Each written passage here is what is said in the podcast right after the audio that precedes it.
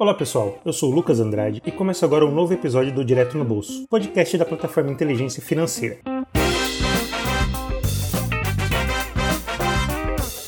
Antes de entrar no assunto que mexe com o seu dinheiro, eu queria dar um recado que é convidar você para acessar a inteligência financeira e ter informação de qualidade sobre tudo o que rola no cenário econômico e no mercado financeiro. Anota aí www.inteligenciafinanceira.com.br. Você pode seguir a gente nas redes sociais também, é só buscar por @sigaif. Ah, se tiver alguma história ou sugestão para compartilhar, é só marcar a gente no Twitter ou usar a hashtag direto no bolso. Feita a apresentação, vamos para nossa discussão?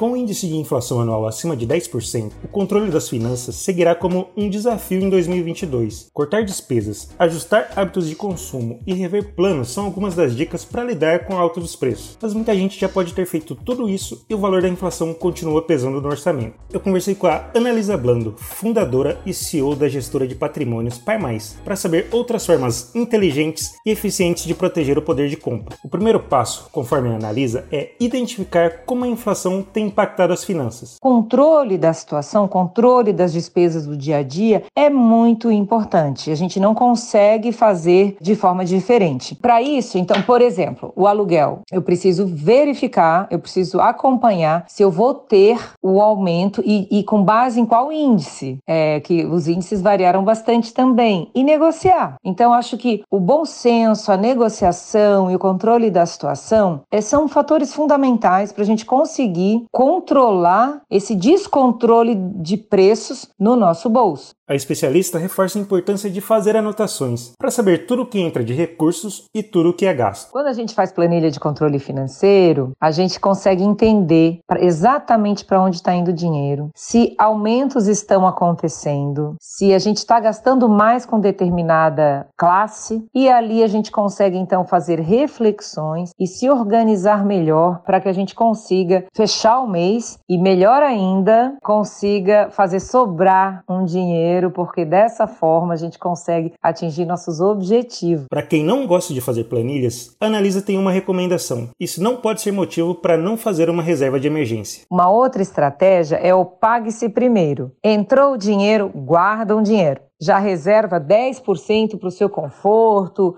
para a sua segurança, para evitar de pagar juros e para atingir seus objetivos financeiros. É uma estratégia simples para quem não gosta de fazer controle de organização financeira, que acha chato, muita gente acha chato, dá para entender. Então pague-se primeiro e aí gerencia o dinheiro ao longo do mês, mas não pode deixar furar porque um dia de cheque especial equivale a 20 dias de aplicação financeira conservadora. O uso do cartão de crédito também é um tema sensível. A CEO da Par Mais conta o que pode ser feito para não deixar a situação sair de controle. Como é que eu controlo o cartão de crédito? Lançando na planilha de controle financeiro as despesas que eu fiz no cartão de crédito, já apropriando ele na data do vencimento, não na data da compra, e já por categoria. Ah, é alimentação, alimentação, imagem pessoal, a gente já vai dividindo isso. E o controle dessa fatura, de forma forma que, se não tem jeito, a pessoa não consegue se controlar, é até melhor, muitas vezes, é deixar o cartão de crédito até com um amigo. Isso já até aconteceu, já vi várias práticas disso, da pessoa só utilizar o cartão de crédito quando precisava comprar é, uma passagem aérea, quando ela precisava comprar alguma coisa parcelada, né? O ideal, na avaliação da Analisa, é priorizar o pagamento à vista. Isso é uma dica muito importante, principalmente em momentos de inflação. É sempre melhor pagar a conta à vista, porque muitas vezes agora no parcelamento podemos ter um juro embutido e mais do que isso, pagar parcelado atrapalha muito o nosso controle. Também o excesso de parcelamento é outra causa importante de endividamento, uma das principais causas de endividamento. Depois de identificar como a inflação está pressionando o orçamento doméstico, organizar as contas e ter disciplina para construir uma reserva financeira, Analisa Blanda indica que o passo seguinte para proteger o poder de compra é investir o dinheiro guardado. Para finalizar, a especialista comenta sobre as opções mais seguras no momento. O importante é ter a reserva. E não é só ter a reserva, é sempre tentar aplicar algum recurso,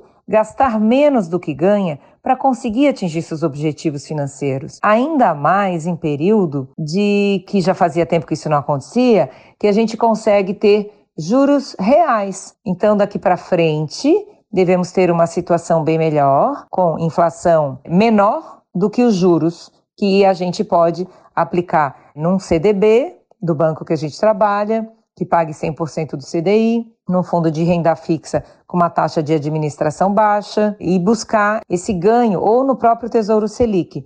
E então utilizar a, o juro alto para compensar a inflação. É isso. Espero que as explicações e recomendações da Analisa Blando, fundadora e CEO da gestora de patrimônios Par Mais, tenham te ajudado. Se você precisar de mais dicas de economia e finanças, eu reforço o convite para você acessar www.inteligenciafinanceira.com.br. Podcast Direto no Bolso tem reportagem e roteiro feitos por mim, Lucas Andrade. A produção executiva é do Paulo Castro, com edição e finalização do Vinícius Andrade e a coordenação da Marcela Sevilha. Eu fico por aqui. Obrigado pela atenção e até o próximo episódio.